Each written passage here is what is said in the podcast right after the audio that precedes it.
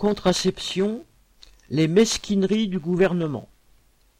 Le ministre de la Santé, Olivier Véran, a annoncé le 9 septembre l'extension jusqu'à l'âge de 25 ans de la gratuité d'une partie des moyens de contraception.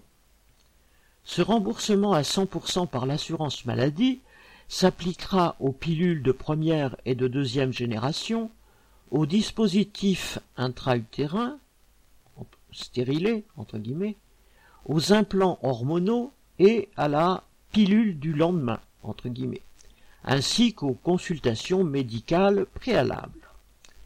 Il s'agit d'une extension de ce qui était en vigueur auparavant jusqu'à 18 ans.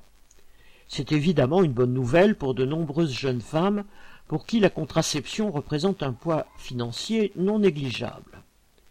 Mais cette annonce de Véran frappe également par sa mesquinerie.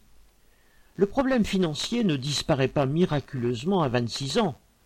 La contraception gratuite pour toutes les femmes qui le souhaitent, quel que soit leur âge, devrait être une évidence. Et ce n'est toujours pas le cas plus de 50 ans après la légalisation de la pilule. D'autre part, cette prise en charge à 100% ne s'appliquera pas aux pilules de troisième et de quatrième génération, qui représentent plus de 30% des pilules prescrites. Le planning familial, plus proche des réalités que Véran, revendique l'extension de la gratuité à tous les moyens de contraception. Par ailleurs, face aux annonces du ministre, l'association soulève la question de l'accès.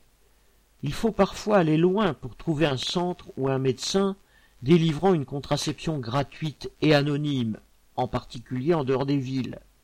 Mais remédier à cela est exactement à l'opposé de la politique de coupe budgétaire dans la santé. Thomas Baumer